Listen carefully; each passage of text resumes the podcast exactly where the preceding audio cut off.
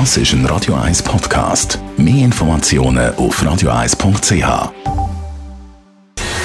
Gesundheit und Wissenschaft auf Radio 1. Unterstützt vom Kopfwehzentrum Irlande Zürich. www.kopfwww.ch Ja, Schulstart bei uns in der Region ab nächster Woche. Und zum neuen Schulstart haben ja die Schülerinnen und Schüler vielleicht einen neuen Platz im Klassenzimmer, sitzen neben einem anderen Gespendli. Heute ist man ja da ein bisschen flexibel in der Sitzordnung. Früher bei uns hat es ja nur den Frontalunterricht gegeben. Jeder beziehungsweise immer die, die Bänke, wo zwei haben können nebeneinander sitzen. Und zum Thema, wer neben wem sitzt, äh, gibt es eine Studie von der Uni Leipzig. Lehrerinnen und Lehrer können gezielt Freundschaften zwischen Schülerinnen und Schülern fördern. In einer Feldstudie hat man 3000 Schüler mit verschiedenen Jahrgängen da mal begleitet, mal das ausprobiert.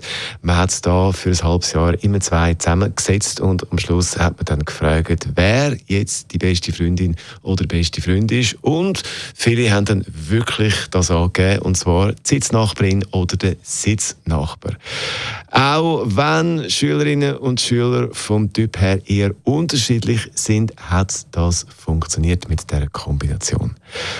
Also, und wenn wir uns jetzt zurück erinnern an unsere Schulzeit, äh, neben wem sind ihr so gesessen, hat es da Verbindungen gegeben? Meistens ja schon. Auch bei mir. Ich weiss nicht, was bei euch war.